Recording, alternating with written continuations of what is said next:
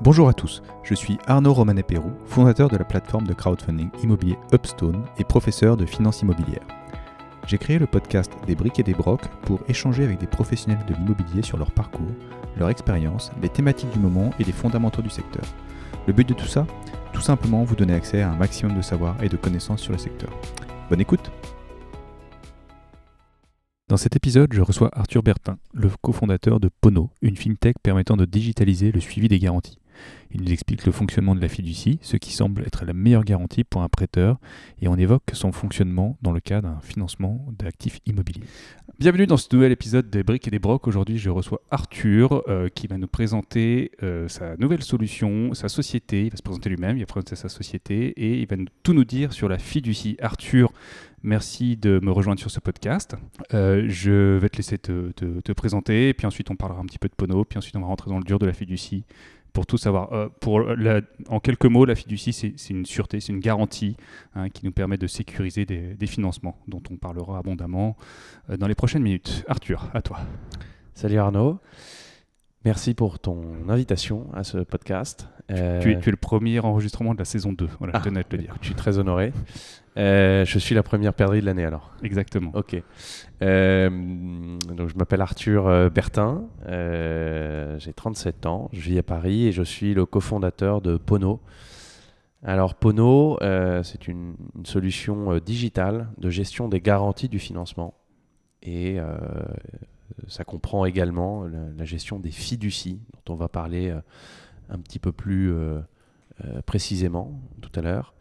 Et je suis juriste de formation, ce qui, ce qui a fâcheuse tendance à me faire faire des phrases longues. Donc je vais essayer de me discipliner. J'essaierai de te couper. Voilà, du coup, exactement. Du coup, tu as travaillé déjà en tant que juriste Tu as travaillé dans les cabinets? J'ai travaillé deux ans en cabinet d'avocat, principalement en fusion-acquisition et en restructuration d'entreprises en difficulté. Puis après, j'ai passé 8 euh, années dans une société de gestion de portefeuille euh, agréée par l'AMF et qui a développé euh, cette activité de gestion fiduciaire que, j'ai repris un petit peu à ma sauce avec, avec mon cofondateur Ladislas et qui, a, nous a emmené vers la création de Pono qui existe maintenant depuis deux ans. D'accord. donc l'idée de la fiducie, la fiducie, c'est un système qui existe depuis assez longtemps, mais qui a été peu pratiqué pendant très longtemps aussi pour, pour des raisons qu'on pourra peut-être évoquer. Euh, donc toi, tu dis que tu travailles dans une société de gestion dont une partie du business était aussi d'organiser de la fiducie. Oui, exactement. Ok. Et, euh, et tu t'es dit, euh, je peux, je peux rendre le système encore meilleur et je pars, je pars avec un associé. Comment tu as rencontré ton associé? Elle a dit ça, c'est moi, on se connaît depuis très longtemps. On est des amis dans la, dans la vie. Copains d'enfance ou... Ouais, quasiment. Ouais. Et on a des profils très différents. Lui plutôt, plutôt côté finance et, et tech, moi plutôt côté euh, euh, droit bancaire et structuration. Et euh, il y a eu un petit peu de maïotique et ça a accouché de cette solution qui est un peu hybride, qui est très tech, mais qui est également qui a des applicatifs très juridiques et qui vient solutionner des problématiques liées au financement et notamment au financement immobilier. Donc vous êtes une leg tech euh, c'est difficile à, c'est difficile de nous faire entrer dans une case parce qu'en fait, on, propose un produit euh, techno euh, qui embarque un peu de juridique, même pas mal de juridique, dans un environnement financier et bancaire. D'accord. Je te laisse, je te laisse le, choix concernant l'acronyme ou l'appellation. classiquement, nous on dit qu'on est plutôt, on est une fintech ou une société innovante. Ok. Ouais. Ok, ça marche, ça, ça marche aussi. Du coup, euh, la fiducie, c'est une partie de votre business aussi, d'après ce que je comprends, ouais, pas que ça. Exactement. Donc euh, l'idée, c'est de digitaliser des garanties. Alors, euh, tout ça il reste un peu nébuleux à ce stade.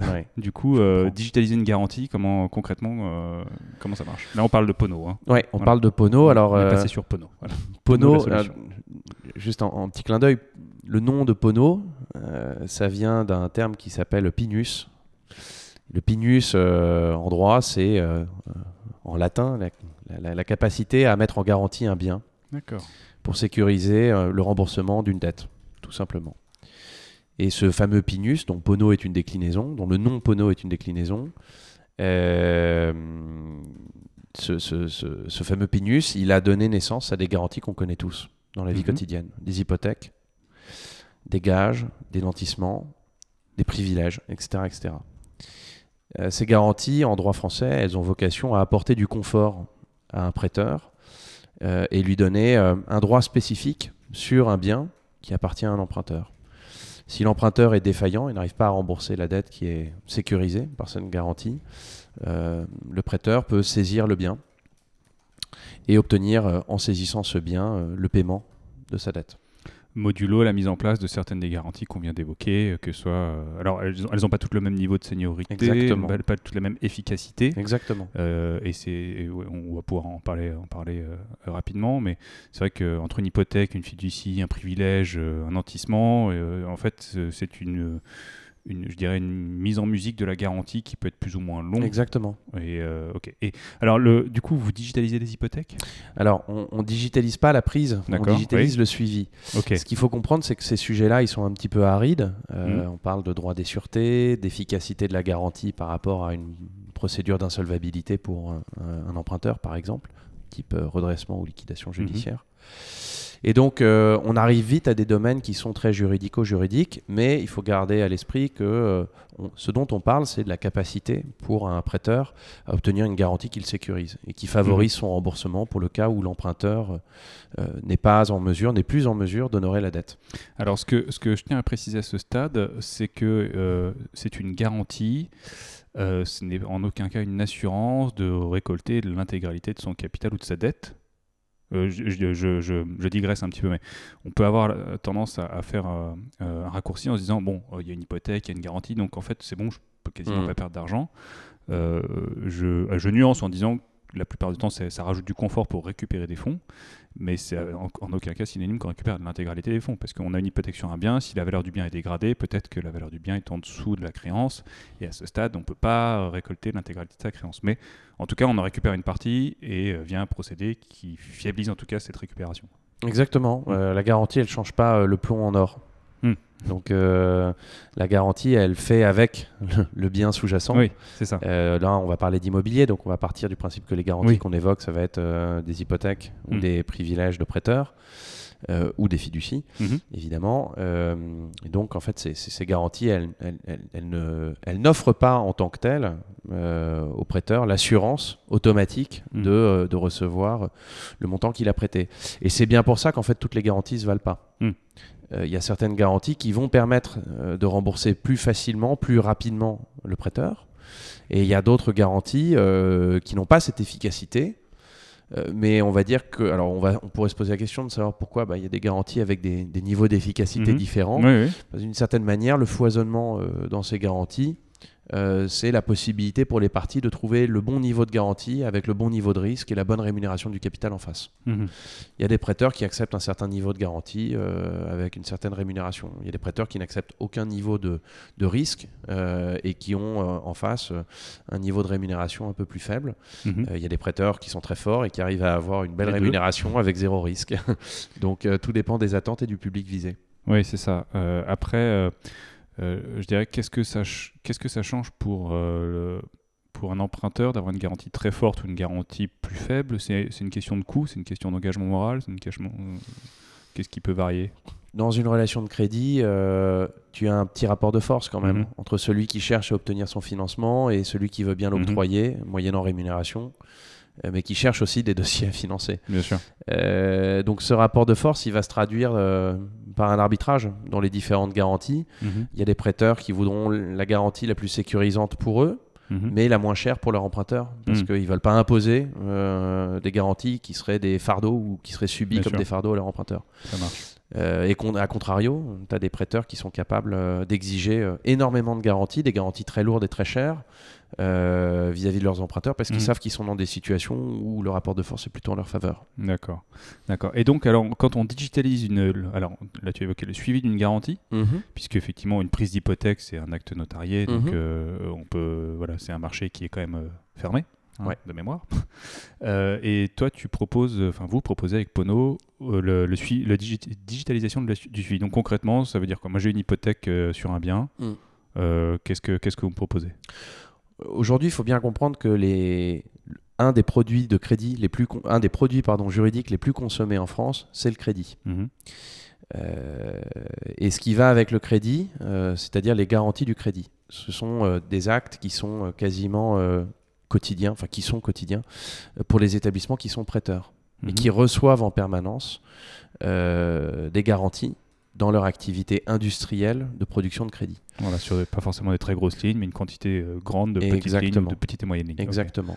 Et ensuite, on peut décliner ce constat euh, au niveau des prêteurs alternatifs, euh, qui n'ont pas encore les, les volumes des banques, mais Mhm. qui y Bientôt. arriveront d'une manière ou d'une autre. C'est le sens de l'histoire. Et, et donc, en fait, on a cet élément de juridique dans ce monde euh, industriel de crédit.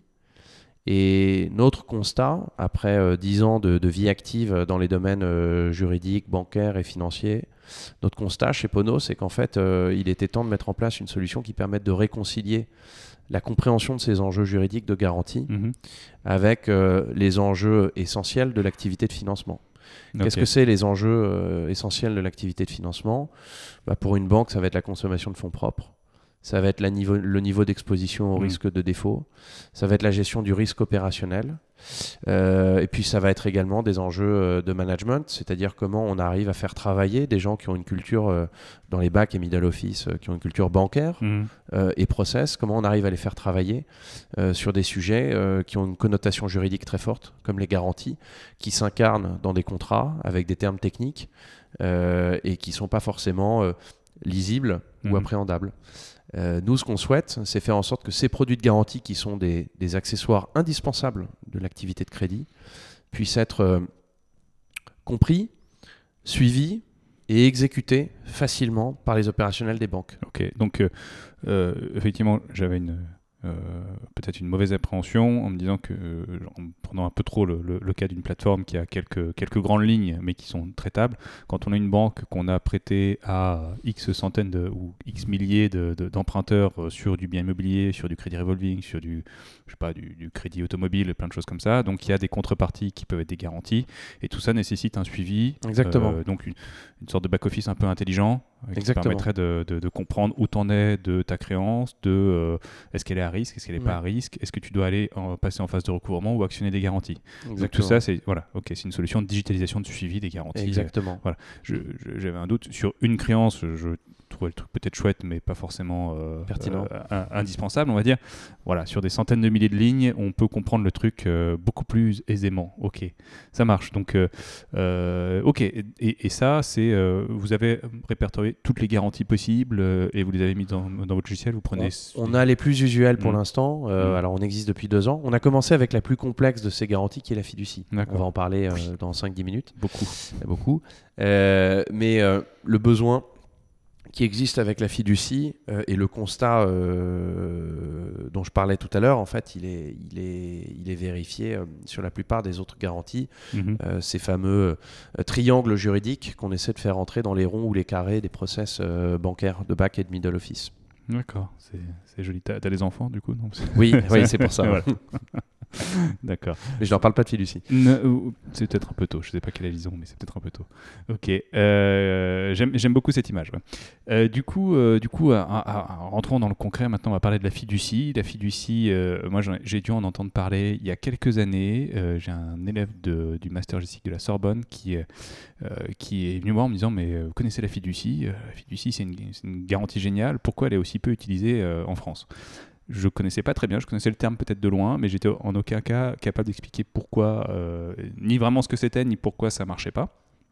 Jusqu'à récemment, euh, où euh, j'ai vu que la, la fiducie commençait à prendre un peu son envol, et on s'est rencontrés il y, a, il y a quelques semaines, quelques mois, où là on a pu commencer à creuser un peu le sujet. Donc la fiducie, comment ça marche? Qu'est-ce que c'est? Appliquons-la à un actif immobilier, je pense que c'est Ouais, c'est- ok. c'est- c'est ce, qui, ce qui- c'est ce qui va nous, nous parler le plus ici. Alors la fiducie, c'est c'est ce- dans la lignée de ce que je disais tout à l'heure, c'est une garantie. Donc c'est un contrat écrit qui permet à un prêteur de sécuriser son financement. Alors là, dans le cas d'espèce, euh, son financement immobilier. Qu'est-ce qu'elle a de singulier cette garantie? Si elle repose sur un immeuble ou sur des titres de société qui, détient elle-même un immeuble, on a le choix entre ces deux options. Euh, elle est différente de l'hypothèque ou du PPD euh, ou du nantissement qu'on a évoqué tout à l'heure. Privilège de prêteur de deniers, Privilège de prêteur de deniers, Mm. exactement, pardon. Euh, parce que cette garantie, elle est translative de propriété. Mhm. Donc concrètement, je suis un emprunteur, je crée une, une SAS projet pour abriter un immeuble que je souhaite acheter. Je vais avoir la possibilité soit de transférer la propriété de l'immeuble dans un contrat de fiducie, soit de transférer les titres de société dans un contrat de fiducie et d'offrir cette sécurité à mon prêteur. Cette sécurité, euh, son originalité, je le disais à l'instant, c'est ce transfert de propriété qui la rend très efficace.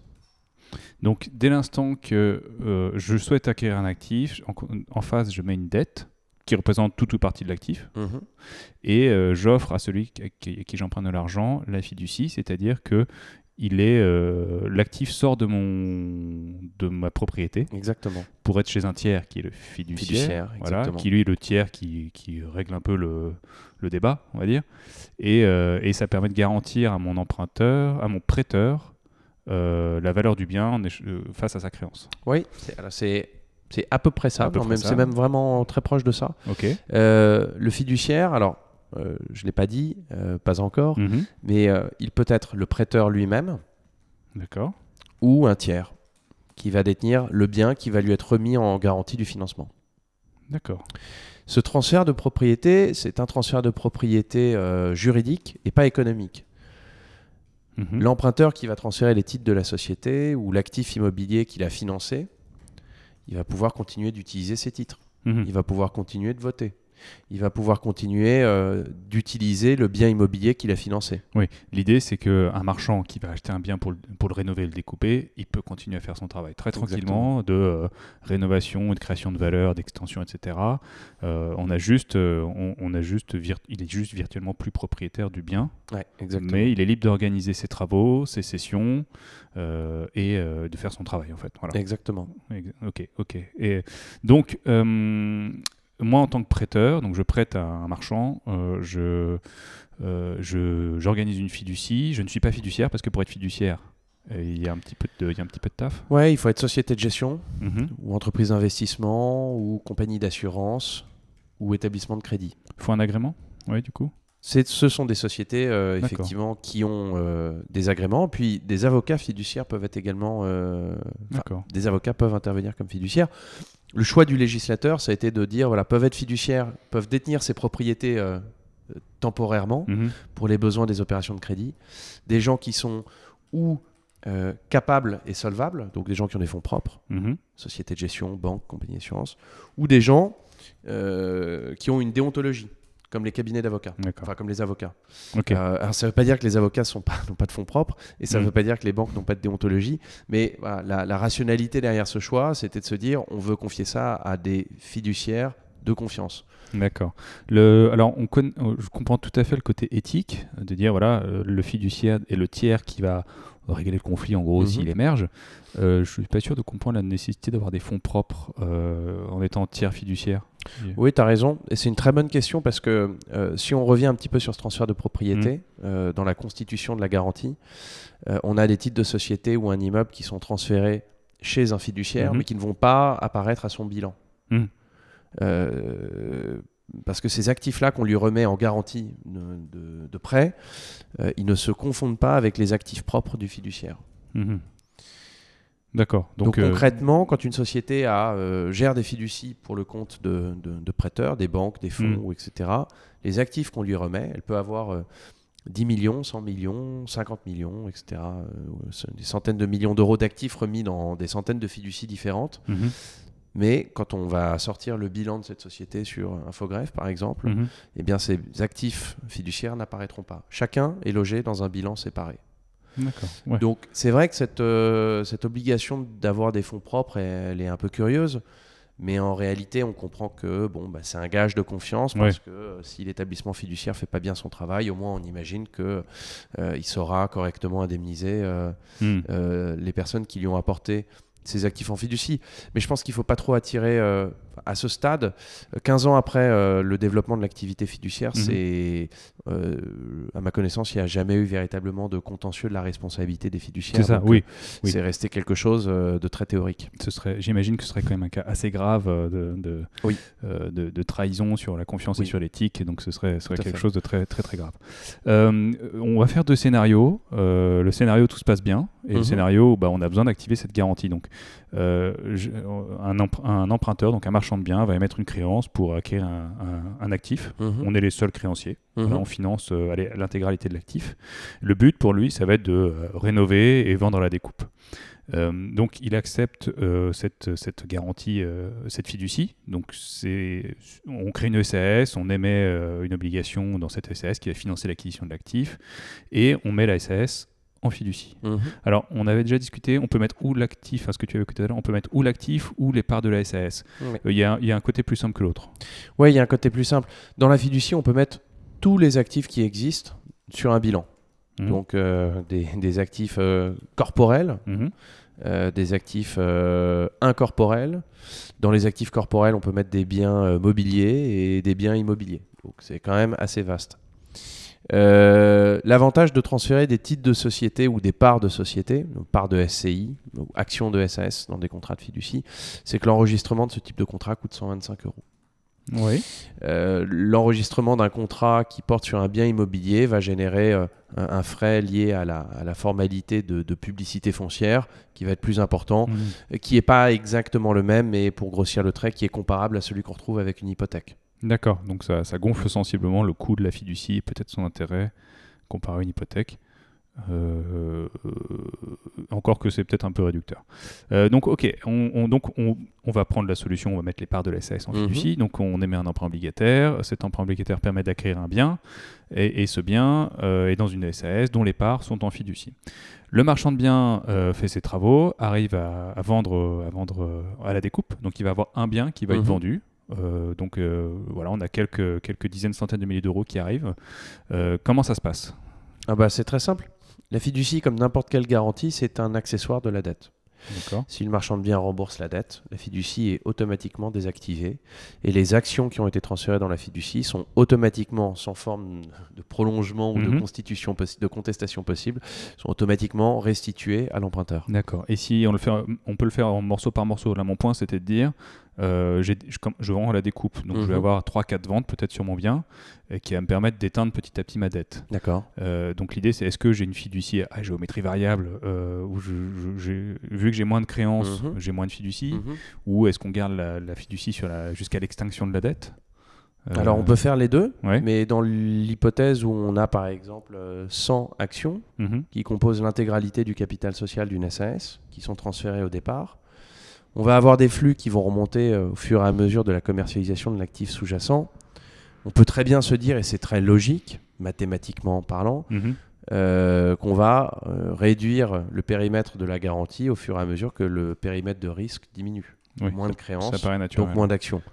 Mais en réalité, je pense qu'aucun créancier n'a envie de se retrouver avec euh, 25% du capital social d'une SAS. Il va Mm. pas en faire grand-chose. Mm, mm. Donc euh, la bonne logique veut qu'en réalité, on maintienne la fiducie en l'état jusqu'à la fin, Jusqu'à l'extinction de la dette. jusqu'à extinction totale de la dette. Pour qu'en cas de réalisation, et je pense que ça sera le, C'est les points d'après, le évidemment. point d'après, Ouais. pour qu'en cas d'extinction, euh, de, de- de- déclenchement de la fiducie, il y ait euh, des vrais actifs euh, à réaliser. D'accord. Donc, euh, euh, voilà, on, a des ventes qui passent, on éteint petit à petit la dette, mais on a quand même toujours cette, épée de Damoclès sur le, front de, l'opérateur euh, qui, nous laisse le pouvoir de saisir le reste du bien, ou de la société plutôt, en tout cas qui porte le bien, si jamais il n'arrive pas à honorer le reste de sa créance. Oui, c'est exactement ça. Ok. Euh, super. Donc, euh, oui, une vente voilà, le schéma d'une vente à la découpe, euh, c'était peut-être pas le cas le plus simple à faire au début. On, peut, on pourrait faire une vente totale et dans ce cas-là, on éteint la dette et, euh, et c'est réglé. Mais la plupart du temps, c'est plus compliqué que ça. Sinon, c'est pas drôle. Donc, on fait des ventes à la découpe. c'est là, en même temps, on crée de la valeur en immobilier généralement. Donc, on vend à la, découpe, on éteint la dette. Le, fiduciaire ou le tiers, le, fiduciaire, qu'est-ce qu'il peut jouer comme rôle pour, comme intermédiaire pour bien s'assurer que les fonds vont, vont au remboursement de la dette. L'opérateur, comme il a quand même, euh, euh, il est libre de faire son activité, il va vendre ses actifs, il va signer des promesses, euh, des actes, et il va aller chez le notaire. Euh, et le notaire va récupérer les fonds. Ouais. À partir de là, qu'est-ce qu'on peut imaginer comme schéma pour être sûr que les fonds... euh, Enfin, est-ce qu'il y a un schéma qu'on peut penser ou pas d'ailleurs Oui, bah, alors il y a beaucoup de schémas, mais je Ouais. vais, euh, on n'a pas non plus euh, Tout n'est pas des, écrit. des capacités de temps euh, infinies, donc euh, Mhm. je, vais, je vais parler du schéma le plus courant. Ouais. Quand on transfère les titres de la société qui détient un bien immobilier, classiquement, euh, on a une modification très simple à faire, euh, si elle n'est pas déjà prévue dans les statuts. Mhm. Cette modification des statuts, elle prévoit que Le mandataire, donc le porteur de projet qui représente la société, devra consulter l'actionnaire, donc celui qui est le, le fiduciaire, Mhm. à chaque fois qu'il souhaitera euh, vendre un actif qui appartient à la société. D'accord. Ok. Donc il doit contacter le fiduciaire pour dire là je vais vendre un actif. Le fiduciaire lui dit bah ok. Et, euh, et après on peut imaginer un schéma où on va router les flux euh, Exactement. pour les sécuriser et les faire arriver chez, chez, chez les créanciers de façon prioritaire jusqu'à extinction de la dette et des intérêts et éventuellement des, des frais associés. On a, on a le cas où tout va bien et donc on va pouvoir euh, on va pouvoir euh, solder l'emprunt et euh, ou en tout cas la créance associée et euh, on libère la fiducie. Du coup, le, le- le- le porteur de la société originale retrouve les parts de sa société et s'il reste des ventes à faire, bah, c'est son problème. Il récupère sa marge et, euh, et le- on n'a plus de plus d'organisation de remboursement de créances. Exactement. Euh, L'autre point, c'est donc euh, si ça se passe pas très bien, ou en tout cas si le projet tarde, ou si on sent que le, le- on, on arrive en, en bout de course. Donc un emprunt obligataire pour financer un actif, ça peut avoir une durée de 12 mois, on va dire. Et au bout de 12 mois, bah, le- l'emprunt est censé être remboursé. Et si c'est pas le cas Mm. Maintenant, comment on fait? Que- Comment on active la garantie? Alors, euh, c'est surtout là en fait que la fiducie va déployer tous ses avantages pour le prêteur, mais aussi, voire surtout pour l'emprunteur. Que se passe-t-il s'il y a un cas de défaut euh, de remboursement de la dette? Le prêteur va se tourner directement vers le fiduciaire, qui est le propriétaire de l'actif, et va lui demander de mettre en vente l'actif qu'il a reçu. Alors les titres de la société projet ou euh, l'actif sous-jacent détenu par cette société Mhm. projet. Et le fiduciaire, en étant propriétaire des titres de la société, il va pouvoir les vendre directement sur le marché. Hmm. Et c'est très différent d'une situation où il y a une hypothèque Mhm. ou un privilège de prêteur de denier, où l'immeuble appartient encore à l'emprunteur, et où il faut aller le saisir et aller le chercher avec des, des méthodes et des outils juridiques, et notamment judiciaires, donc devant le tribunal, qui vont prendre du temps, qui vont coûter de l'argent, qui apportent de la publicité qui est toujours néfaste dans Mhm. ces situations, avec à la clé une vente qui va se dénouer par voie d'adjudication, donc une vente publique, une vente aux enchères, ordonnée par un tribunal, avec de la destruction de valeur sur le bien sous-jacent. Il n'y a rien de pire en fait comme scénario Hmm. que celui d'une saisie qui va prendre 6 mois, 12 mois, 18 mois, 24 mois, parce que les tribunaux sont engorgés, parce que c'est compliqué, parce Hmm. qu'il y a du contradictoire entre les parties. Ouais, on a toujours de l'argent qui est bloqué, euh, avec une valorisation d'actifs euh, qui ne s'améliore pas Non. a priori, euh, et dont la valorisation est même discutée, la fin. Puisque ça va être, alors tu disais, une vente par adjudication, donc ça veut dire que il, va y à avoir, voilà, il va y avoir une poignée de, de- d'acquéreurs qui vont se réunir pour faire une offre, et euh, bah, on imagine que le montant de l'offre, ce serait plutôt une offre à la casse. Voilà, exactement. Alors qu'avec la fiducie, étant donné qu'il y a un propriétaire, alors qui n'est qu'un propriétaire juridique Mhm. et pas économique, mais qui est un propriétaire qui a le droit de vendre et qui, et qui a le droit de mettre en place un processus de vente qui ne sera pas celui d'une vente judiciaire, Mm. eh bien les conditions de, de protection de la valeur des actifs qui lui ont été confiés sont infiniment plus efficaces et plus bénéfiques pour le prêteur, mais aussi pour l'emprunteur. Parce que le fiduciaire pourra euh, saisir un expert euh, euh, sur un bien immobilier résidentiel, ça sera un expert dédié dans la région de, où se situe le bien, euh, choisi par les parties, Mhm. indépendamment du fait que ce soit prévu ou non au contrat. Euh, c'est toujours mieux de le prévoir au contrat, mais Mhm. si c'est pas prévu au contrat, le fiduciaire pourra recueillir l'avis des parties. Si les parties n'arrivent pas à donner leur avis, c'est le fiduciaire qui tranchera. On peut prévoir que ce soit le bénéficiaire, c'est-à-dire le prêteur, qui donne son avis et qui désigne le, Mhm. euh, le commercialisateur. Pour des biens de luxe, alors je ne vais pas faire de, de, retape pour l'un ou l'autre des experts, mais pour des biens de luxe, bah, ça sera euh, des brokers spécialisés dans l'immobilier résidentiel de luxe, on les connaît tous. Pour des biens hôteliers, bah, ça sera euh, des spécialistes euh, de l'hôtellerie. Pour des biens industriels, ça sera des spécialistes de des bâtiments euh, industriels, etc., etc. Donc c'est une structure sur mesure qui permet de donner toute leur valeur aux biens qui vont être vendus en cas de défaut. Juste, euh, un expert va être nommé pour valoriser l'actif. Après, euh, c'est une valo, mais c'est pas forcément le prix. Non, Après, il faut qu'il y ait un acquéreur qui euh, se positionne sur ce prix, Exactement. autour de ce prix, autour. Généralement, l'expert euh, est un expert, donc il n'est pas censé être trop loin de la vérité. Mais on est encore, euh, ouais, ça permet de donner un aperçu de la valeur de l'actif qui ensuite va être mis sur le marché et va essayer de trouver un acquéreur Alors, ce qu'on fait habituellement, c'est que on, on a, on a deux grandes méthodes. Soit on prend un expert qui va donner une valeur, parfois Mhm. un peu théorique. bon. Mhm. Euh, et ensuite, cette valeur, elle va être transmise à un commercialisateur, à un broker, Mhm. qui sera différent Voilà. de l'expert et qui vendra. dont le, Et- dont le travail, lui, c'est de trouver l'acquéreur. Exactement. Et parfois, on va fusionner un peu les deux process et on va euh, mettre en place un processus euh, euh, de, vente compétitive ou concurrentielle du bien chez un broker Mhm. qui va partir de son estimation, mais qui est une estimation non contractuelle, Mhm. qui est une estimation de marché, et il va proposer ensuite euh, à ses acquéreurs de, euh, de surenchérir. Non pas surenchérir comme euh, un process judiciaire, Ouais, hein, mais sûr. surenchérir dans un processus concurrentiel et Oui. contractuel privé. Plutôt, plutôt oui, euh, similaire à un appel d'offres, en fait. euh, voilà. Exactement. Comme Mm. dans des ventes euh, de sociétés réalisées par des banquiers d'affaires. Mm. Là, ça va plutôt être des banquiers d'affaires de l'immobilier. Ok. L'un ou l'autre des processus, on le voit, sont quand même euh, extrêmement protecteurs de la valeur des actifs qui sont confiés dans les fiducies. Et puis évidemment, beaucoup plus rapides. Euh, Mm. Parce qu'on peut éluder euh, toutes, les, toutes les voies d'exécution, toutes les saisies. Et Mm. c'est très sain. C'est très sain puisque ça a été choisi par les parties au départ, ça a été choisi pour éviter une publicité néfaste, ça a été choisi euh, pour donner du confort à un prêteur sans lequel peut-être que le prêteur n'aurait pas prêté, ou en tout cas Oui. pas à ces conditions-là. Mm.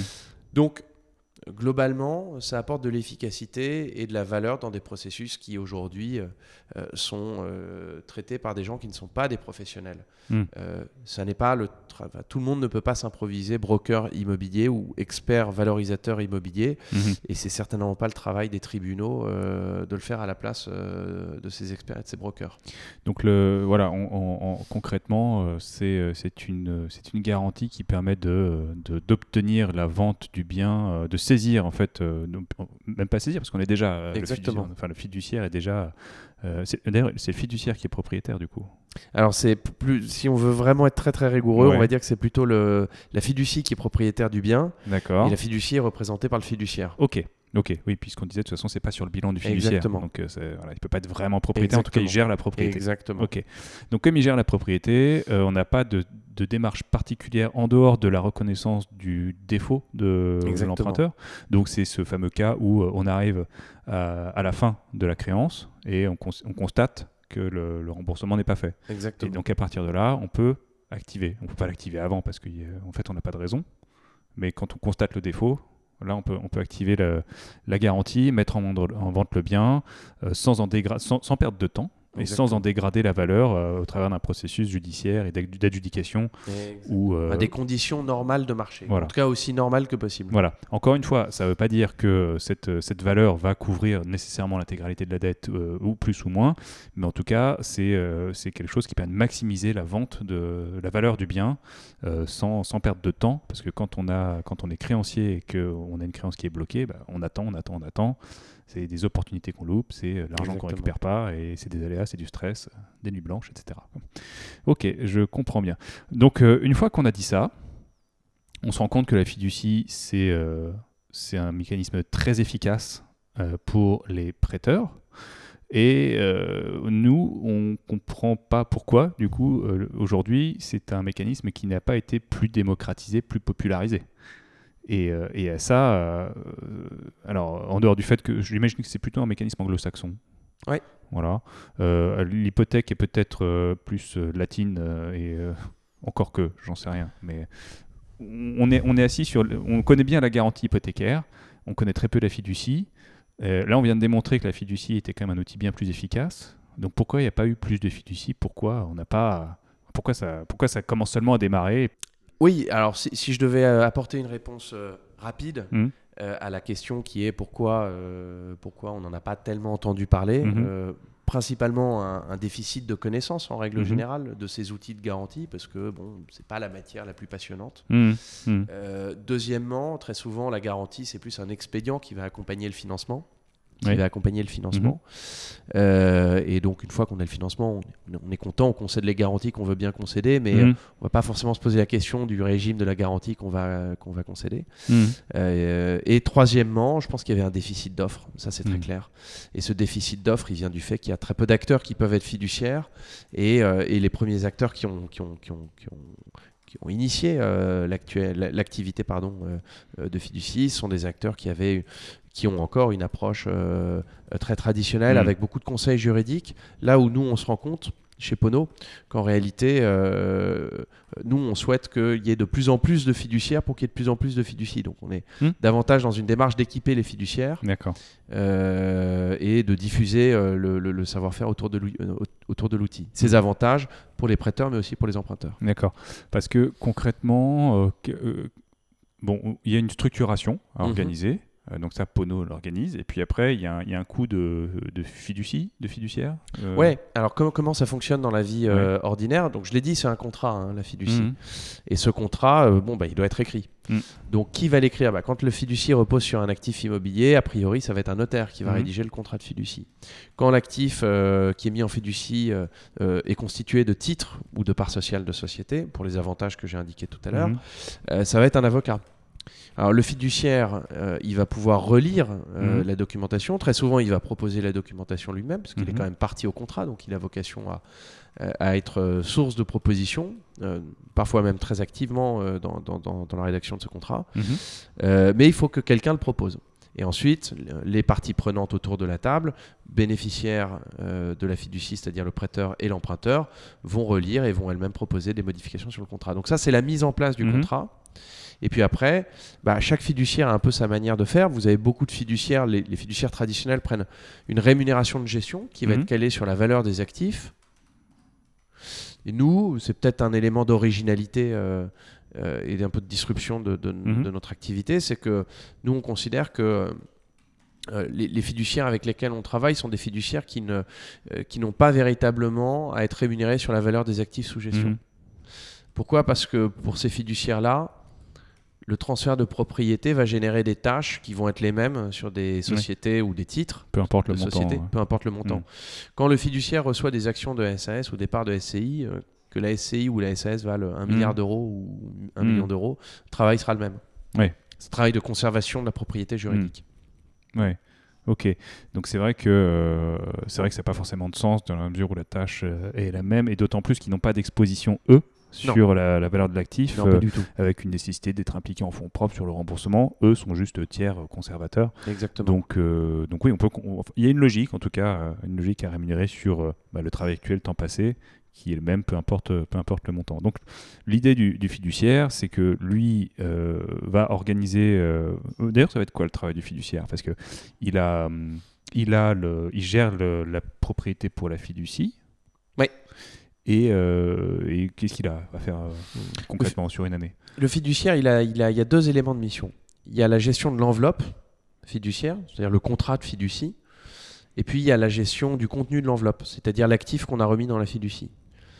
Le fiduciaire, il doit faire à minima la gestion de l'enveloppe. Mhm. C'est le BABA. Euh, un contrat de fiducie, ça a une vie, euh, c'est, euh, ça doit être enregistré, ça doit être déclaré, ça doit faire l'objet d'une comptabilité propre, ça doit faire l'objet de quelques actes juridiques chaque année Mhm. qui reviennent de manière récurrente euh, d'un reporting d'informations, euh, etc., etc. Donc ça, c'est un peu d'administratif et d'opérationnel qui prend euh, quand même, en fonction des contrats de Ouais, fiducie, plusieurs heures, voire plusieurs jours de travail par an par fiducie. Mm. Ça, chez Pono, nous, on l'a industrialisé avec un logiciel. Parce que ce sont des tâches qui sont très répétitives et dont on sait qu'elles reviendront sur chaque contrat de fiducie. Donc, on s'est dit qu'il n'y avait pas de raison Hmm. de tout faire à chaque fois avec Ouais. un carnet à spirale et un crayon. et notre logiciel permet euh, de- de- Mm. d'automatiser le suivi et l'exécution de ces tâches. Et puis après, on passe euh, à ce qui fait un petit peu l'intérêt aussi euh, de ce métier-là, euh, qui est propre à chaque actif transféré. Donc on parle plus de la gestion du contenu de l'enveloppe. D'accord. Alors là, bah, ça va dépendre du niveau de sécurité qui est demandé par le prêteur. Euh, les opérateurs dont je parlais un peu traditionnels de la fiducie euh, il y a 5 minutes sont des gens qui ont beaucoup contribué au développement de la fiducie, mais dans un domaine qui était euh, limité au financement très sophistiqué ou aux grandes restructurations d'entreprises. Hmm. Dans ces grandes restructurations d'entreprises, le fiduciaire avait un rôle euh, omniprésent, j'hésite à dire omnipotent. Hmm. Il avait euh, un pouvoir de gestion sur les actifs qu'on lui confiait qui était extrêmement fort parce qu'il y avait un risque inhérent à l'opération qui était garanti par la fiducie qui était très fort. Mhm. Nous, euh, que ce soit au travers de notre logiciel ou au travers de l'activité opérationnelle des fiduciaires avec lesquels on travaille et qu'on équipe, on constate qu'en réalité, le marché euh, euh, de la fiducie est beaucoup plus large que euh, les opérations où il y a du risque Mhm. et, euh, et du très gros risque. Les opérations dans lesquelles ces fiduciaires interviennent sont des opérations de financement immobilier in bonis, Mhm. où tout va bien, en tout cas au départ, Normalement. et ouais. dans la grande majorité des cas, statistiquement en tout cas. Mhm. Mhm. Et donc, euh, la mission du fiduciaire, elle est évidemment euh, à géométrie un peu plus réduite. On n'attend pas d'un fiduciaire qui se substitue au marchand de biens ou au Mm. promoteur euh, ou au développeur, parce que c'est pas lui qui a la connaissance de l'opération sous-jacente du métier de développement immobilier. C'est pas son truc. Donc, très souvent, la gestion du fiduciaire, elle se limite à la gestion de l'enveloppe. D'accord. D'accord. On peut imaginer donc quand tout va bien, on a une gestion de l'enveloppe qui est relativement euh, administrative. Donc on, fait euh, voilà les enregistrements, les déclarations, la comptabilité, le reporting. euh, et si tout se déboucle bien, bon, j'imagine qu'on sort de la fiducie, il y a un petit peu de paperasse encore, et puis c'est réglé. Et tout s'est bien passé. Ça a été quelques heures, quelques jours de travail. dûment rémunéré. Et si, si on est dans un cas d'activation de la garantie, ça demande quand même un peu plus de travail pour le fiduciaire. Euh, si on doit organiser cette, euh, cette, euh, cette, cette valorisation de biens, cette saisie, cette mise en vente, cette valorisation. Et, Oui.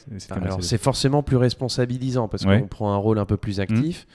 Et dans ce cas-là, on doit désigner un expert Mhm. qui va procéder à cette valeur. Hmm. Euh, et de cette valeur-là, on va ensuite, euh, depuis cette valeur-là, on va initier un processus de vente. Mhm.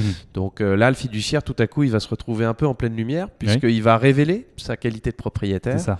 Et il va dire, en tant que propriétaire, je vais instrumentaliser ce droit de propriété pour céder ce bien Hmm. dans l'intérêt des parties, D'accord. et de l'emprunteur, et du prêteur. Hmm. Et j'insiste là-dessus, c'est très important parce que le fiduciaire, c'est pas, il a une responsabilité vis-à-vis de l'emprunteur qui est de Mm. bien vendre le jour où il Oui. doit vendre, c'est-à-dire le jour où il y a un cas de défaut.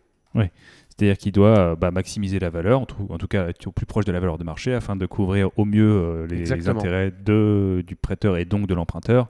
Parce que s'il reste plus de dettes, tout le monde est content. Et- Exactement. Et, euh, et l'emprunteur ne doit plus un sou et le prêteur a retrouvé ses sous. Donc en fait, euh, ça se passe bien. Donc il y a tout un arsenal dans le Mm. code civil qui encadre la responsabilité du fiduciaire et qui encadre l'exécution de la fiducie en Mhm. cas de défaut de l'emprunteur pour garantir à l'emprunteur qu'il y aura une valorisation, un processus euh, de, de commercialisation avec un reporting d'informations qui permet à l'emprunteur de dire voilà, si je ne suis pas content, je peux engager la responsabilité du fiduciaire. Voire de révoquer le fiduciaire s'il s'il considère que le fiduciaire met en danger Mhm. les actifs qu'on lui a confiés. D'accord. Ok. Donc on voit bien, ouais, on voit bien le, le, le- le rôle du fiduciaire euh, qui, euh, la plupart du temps, a un, un travail de gestion de l'enveloppe qui est, comme tu l'as évoqué, passif. plutôt passif et administratif. Statistiquement, il y a forcément des moments où il a un peu plus de boulot, mais ça fait partie de la mission qu'il a acceptée aussi. Ok. Et, euh, et donc, euh, donc on comprend. Et voilà, l'idée c'était de comprendre. Euh, pourquoi il est rémunéré Euh, bah, il, voilà, il, a quand même une, il a quand même une responsabilité dans tout ça et qui, euh, qui manifestement euh, mérite une, une, une rétribution, on va dire. Exactement. Voilà, c'est pas un risque qu'il prend, c'est juste un travail qui peut être plus ou moins lourd selon, selon le déclenchement ou non de la, de la garantie. Et il a quand même, un- ce qui est quand même intéressant, c'est de dire qu'on a un tiers qui est ici pour défendre les intérêts de tout le monde. Exactement. Et donc, il va pas, normalement, qui va pas pondérer en faveur de l'un ou de l'autre et qui va se dire comment on trouve, euh, comment on se tire au mieux de la situation. euh, et c'est toujours bien d'avoir un tiers qui peut dépassionner un peu le débat entre un emprunteur et, et un prêteur. Donc, euh, ok.